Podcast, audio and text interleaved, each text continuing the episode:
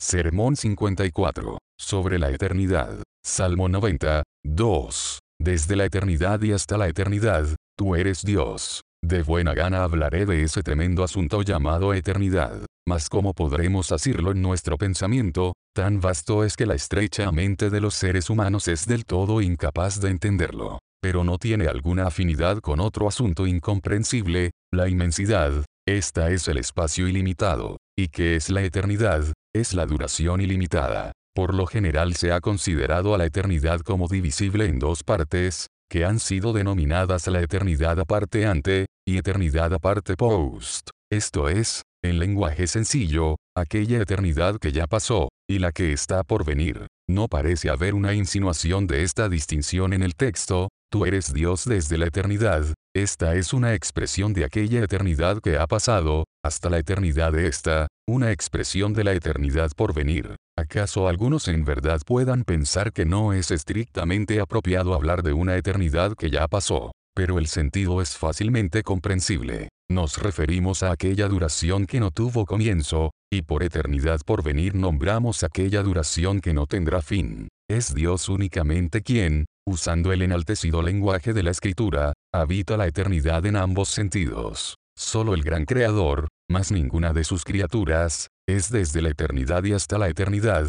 tan solo su duración como tal, no ha tenido comienzo y no podrá tener fin. Teniendo esto en consideración es que habla así el dirigirse a Emanuel, Dios con nosotros, salve, Hijo de Dios, coronado de gloria, antes que el tiempo llegara a ser, entronizado con tu Señor a mitad de ronda de la vasta eternidad. Y de nuevo, salve, Hijo de Dios, coronado de gloria, cuando el tiempo deje de ser, entronizado con el Padre a lo largo de la completa eternidad. Antes que el tiempo llegara a ser, pero ¿qué es el tiempo? No es fácil decirlo, a pesar de que hemos usado el término con frecuencia. No sabemos propiamente qué es, no podemos expresar adecuadamente su definición. Pero de alguna manera no es un fragmento de la eternidad, cortado en ambos extremos, no es aquella porción de la duración que comenzó cuando empezó el mundo, que habrá de continuar mientras este mundo permanezca, y entonces expirará para siempre, aquella porción que al presente es medida por la revolución del Sol y los planetas,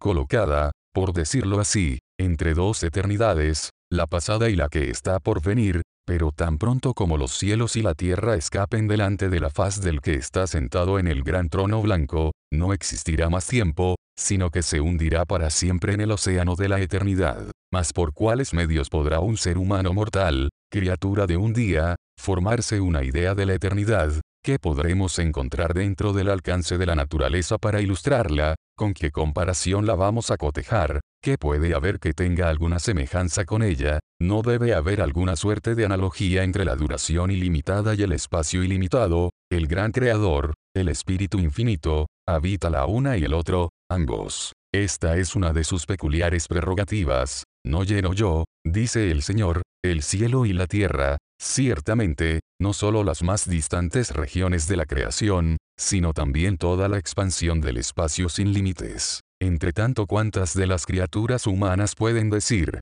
he aquí, sobre una estrecha porción de tierra, en medio de océanos infinitos, estoy seguro, inconmovible un punto del tiempo, un momento del espacio, llévame hacia aquel celestial lugar, o reclúyeme en el infierno pero dejando uno de estos ilimitados océanos al Padre de la eternidad, a quien únicamente pertenece la duración sin principio, volvamos nuestros pensamientos sobre la duración sin fin. Este no es un atributo incomunicable del gran Creador, más bien Él se ha mostrado complacido en hacer partícipes de ello a innumerables multitudes de sus criaturas. Lo ha hecho conocer no solo a los ángeles, arcángeles y a toda la compañía del cielo, quienes no han de morir, sino que le glorificarán y vivirán en su presencia para siempre, sino también a los moradores de la tierra que habitan en casas de barro, cuyos cuerpos en verdad, serán quebrantados por la polilla, pero cuyas almas jamás morirán. Dios los hizo, como dice un antiguo escritor, para ser imagen de su misma eternidad.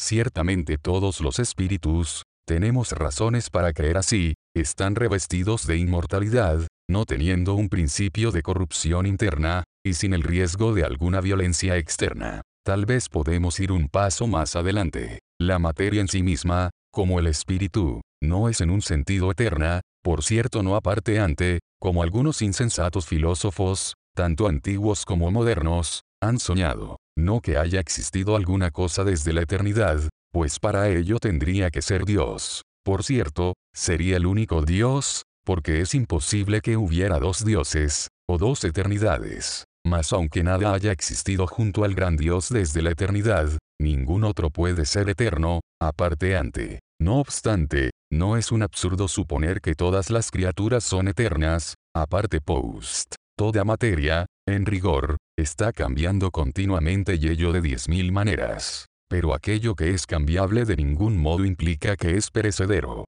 La substancia puede permanecer una y la misma, aunque bajo innumerables formas. Es muy posible que cualquier porción de materia pueda disgregarse en los átomos con que estuvo originalmente compuesta. Pero ¿qué razón tenemos para creer que uno de estos átomos alguna vez fue o será aniquilado? Nunca puede serlo, a menos que lo sea por el poder indomable de su poderoso creador. Mas es probable que alguna vez él llegue a ejercer este poder para deshacer cualquiera de las cosas que ha hecho, en esto Dios tampoco es hijo de hombre para que se arrepienta. En verdad toda criatura bajo el cielo cambia y debe cambiar continuamente su forma, de lo cual fácilmente podemos dar cuenta. Como claramente surge de los últimos descubrimientos que el fuego etéreo entra en la composición de cada parte de la creación. Este es esencialmente Dax Rerum. Es el disolvente universal, el discoere, es decir, el poder desintegrante de todas las cosas bajo el sol. Por esta fuerza son disueltos aún los cuerpos más duros y sólidos. Esto surge de los repetidos experimentos llevados a cabo por Lord Bacon con los diamantes, quien demuestra que aún los diamantes, sometidos a una elevada temperatura, pueden convertirse en polvo, y que a una temperatura más elevada aún, extraño como pueda parecer, estos serán totalmente consumidos en llamas. En efecto, por esto hasta los cielos mismos serán deshechos, y los elementos, siendo quemados, se fundirán, pero solo serán disueltos, y no destruidos, se fundirán, pero no perecerán, aunque pierdan su forma presente, no obstante ninguna de sus partículas perderá su existencia, sino que cada átomo permanecerá bajo una forma u otra para toda la eternidad. Pero aún así, seguiríamos inquiriendo qué es esta eternidad, ¿Cómo podríamos derramar algo de luz sobre este asunto tan incomprensible? No puede ser objeto de nuestro entendimiento. Mas a qué semejanza podremos compararlo, cuán infinitamente trasciende todo esto. ¿Qué cosas temporales podemos poner en comparación con aquellas que son eternas? ¿Cuál es la duración del perdurable roble, de los antiguos castillos, de la columna de Trajano, del anfiteatro de Pompeyo? ¿Cuál es la antigüedad de las urnas toscanas, probablemente más añejas que la fundación de Roma, o de las pirámides de Egipto? Suponiendo que hayan permanecido en estas por tres mil años, cuando se las pone en balance con la eternidad, todo se desvanece en la nada. Más aún cuál es la duración de los collados eternos, figurativamente así llamados, que han permanecido desde el diluvio universal, o acaso desde la fundación del mundo, en comparación con la eternidad, nada más que una insignificante cifra. Vayamos más lejos aún. Consideremos la duración desde la creación de las primeras criaturas de Dios, del arcángel Miguel en particular, hasta el momento en que será comisionado para hacer sonar su trompeta y pronunciar su tronante voz a través de la bóveda celestial. Levántense, los muertos, y vengan al juicio no es acaso un momento, un punto, una nada en comparación con la insondable eternidad, agreguemos a esto mil, un millón de millones de edades, antes que las montañas fueran creadas, y el mundo y la esfera terrestre fueran hechos, ¿Qué es todo esto en comparación con aquella eternidad que ha pasado? No es menor, infinitamente menos, que una sola gota de agua ante todo el océano, en efecto, inmensurablemente menos que un día, una hora, un momento ante un millón de años. Retrocedamos aún miles de millones, y sin embargo no estaremos más cerca del comienzo de la eternidad. Somos capaces de formarnos una concepción más adecuada de la eternidad por venir, en orden a esto comparémosla con los diversos grados de duración que conocemos. Una efímera mosca vive seis horas, desde las seis de la tarde hasta medianoche. Es una corta vida comparada con la del ser humano, que se extiende por 60 u 80 años. Y esta en sí misma es breve si se la compara con los 969 años de Matusalén. Sin embargo, ¿qué son estos años? que se han sucedido unos a otros desde que los cielos y la tierra fueron hechos, y hasta el tiempo en que los cielos pasarán, y la tierra con todas sus obras sea consumida. Si lo comparamos con lo prolongado de aquella duración que nunca tendrá fin, a fin de ilustrar esto un fallecido autor ha repetido un sorprendente pensamiento de San Cipriano. Supóngase un globo de arena tan grande como el globo terráqueo, supóngase que un grano de esta arena fuera aniquilado, reducido a nada, en mil años. Todo el tiempo que tomaría esta esfera en ser destruida a razón de un grano cada mil años, tendría infinitamente menor proporción con la eternidad, duración sin fin, que un solo grano de arena podría tener con toda aquella masa. Para inculcar más profundamente este importante punto en sus mentes, consideren otra comparación. Supóngase que el océano se acreciente tanto como para incluir todo el espacio entre la Tierra y los estrellados cielos. Supóngase que una gota de esta agua sea aniquilada una vez cada mil años. No obstante, toda la extensa duración de ese océano antes de ser aniquilado, a razón de una gota cada mil años, sería infinitamente menor en proporción a la eternidad, que una gota de agua respecto de aquel océano. Observen entonces aquellos espíritus inmortales, ya sea que están en este o en el otro mundo, cuando ellos hayan vivido miles de miles de años, más aún, millones de millones de eras, su duración apenas habrá comenzando, solo estarán en el umbral de la eternidad. Pero aparte de esta división de la eternidad entre lo pasado y lo porvenir, hay otra división de la eternidad que es de indecible importancia. Aquello que está por venir, en tanto se relaciona a los espíritus inmortales, es una eternidad ya feliz o miserable. Vean los espíritus de los justos que ya están alabando a Dios en una feliz eternidad. Estamos prontos a decir, cuán breve les parecerá a aquellos que abrevan del torrente de las delicias a la mano derecha de Dios estamos prestos a clamar, un día sin noche ante su mirada moran. Y la eternidad parece como un día pero esto es hablar solamente según la manera humana, porque las medidas de largo y corto son solo aplicables al tiempo que admite límites y no a la duración ilimitada. Esta avanza, según nuestras bajas concepciones, con una rapidez indecible e inconcebible, o quizás sería mejor decir que no avanza o no se mueve en absoluto, sino que es un océano quieto e inmóvil. Mas los habitantes del cielo no cesan día y noche de decir, Santo, Santo, Santo, es el Señor Dios Todopoderoso, el que era, el que es y el que ha de venir. Y cuando millones de millones de edades hayan transcurrido, su eternidad solo habrá comenzado. Por otra parte, ¿en qué condiciones están aquellos espíritus inmortales que han escogido una eternidad miserable? Digo que la eligieron, pues es imposible que esa fuera la suerte de cualquier criatura sino a resultas de su propia obra y acción. Viene el día cuando cada alma estará obligada a reconocer a la vista de los seres humanos y de los ángeles, que ningún fatal decreto tuyo selló, determinó el inalterable hado, ni destinó mi nonata alma al infierno o me condenó desde el seno de mi madre en qué condiciones estará tal espíritu luego que la sentencia sea ejecutada, apartaos de mí, malditos, al fuego eterno preparado para el diablo y sus ángeles. Supóngase que ahora está apenas inmerso dentro de un lago que arde con azufre, donde no tiene reposo de día ni de noche, sino que el humo de su tormento sube por los siglos de los siglos, por los siglos de los siglos. ¿Qué pasaría si nosotros tuviéramos que estar encadenados por solo un día, o una hora, en un lago de fuego? ¿Cuán extremadamente largo nos parecería el día o la hora? No sé si no nos parecería como mil años. Mas luego de miles y miles de años pensemos que apenas habrán probado su amarga copa. Luego de millones de años no estarán más cerca del fin que el momento que empezaron. ¿Quién será entonces el que, pareciendo tener la inteligencia de un ser humano, deliberadamente prefiera, necia, insensata y distraídamente, las cosas temporales a las eternas,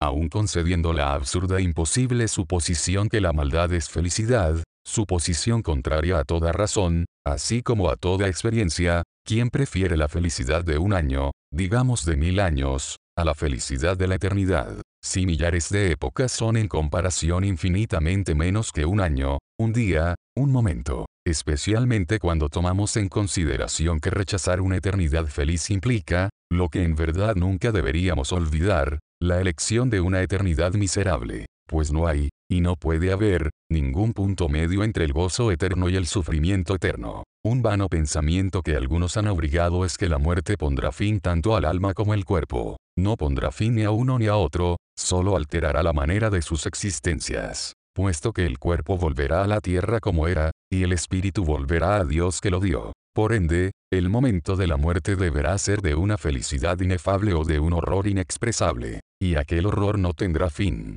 jamás. Donde se hunde el alma, ante el terrible sonido dentro de un abismo oscuro y profundo aquel que ha hecho la desdichada elección con cuánta frecuencia desearía ambas muertes, la de su alma y la de su cuerpo. Es posible que pueda rogar como supone el doctor Jan, cuando me haya atormentado diez mil, un millón de años en el fuego, déjenme entonces expirar esta incalificable necedad. Esta indecible insensatez de preferir las cosas presentes a lo eterno es, con todo, la enfermedad de cada persona nacida en este mundo, en tanto se encuentra en su estado natural, pues tal es la constitución de nuestra naturaleza que como el ojo ve una sola porción del espacio de una vez, así la mente solo ve tal porción de tiempo de una vez. Y como todo el espacio que se encuentra más allá de esto es invisible al ojo, todo el tiempo que se encuentra más allá de este ámbito es invisible a la mente. Así que no percibimos ni el espacio, ni el tiempo que están lejos. El ojo ve distintivamente el espacio que está próximo, con los objetos que contiene. De igual manera la mente ve distintivamente aquellos objetos que están dentro de tal distancia de tiempo.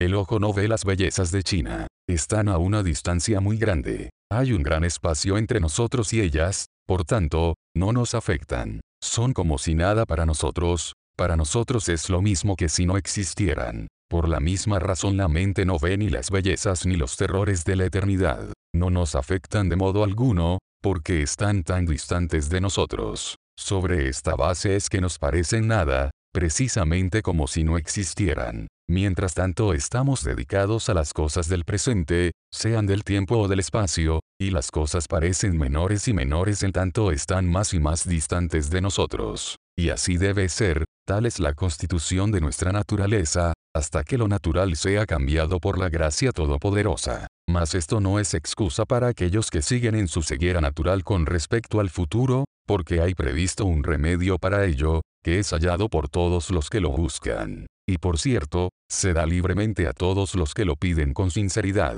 Ese remedio es la fe. No me refiero a la fe de un pagano, que cree que hay Dios, y que es galardonador de los que le buscan, sino a la que el apóstol defina, la certeza o la convicción de lo que no se ve, una evidencia y convicción divinas del mundo invisible y eterno. Solo esto abre los ojos del entendimiento, para ver a Dios y las cosas de Dios. Esto quita o vuelve transparente el velo impenetrable, que pende entre el ser mortal y el inmortal, cuando la fe arroja su reveladora luz, dispersa las nubes, desvanece las sombras, lo invisible surge a la vista y Dios es visto por ojos mortales. Así pues, el creyente, en el sentido bíblico, vive en la eternidad y recorre la eternidad. Su perspectiva se amplía. Su visión no está ya limitada por las cosas presentes, ni por un hemisferio terrenal, aunque éste fuese, como dice Milton, diez veces mayor que el largo de esta tierra. La fe coloca lo invisible, el mundo eterno, continuamente delante de su faz.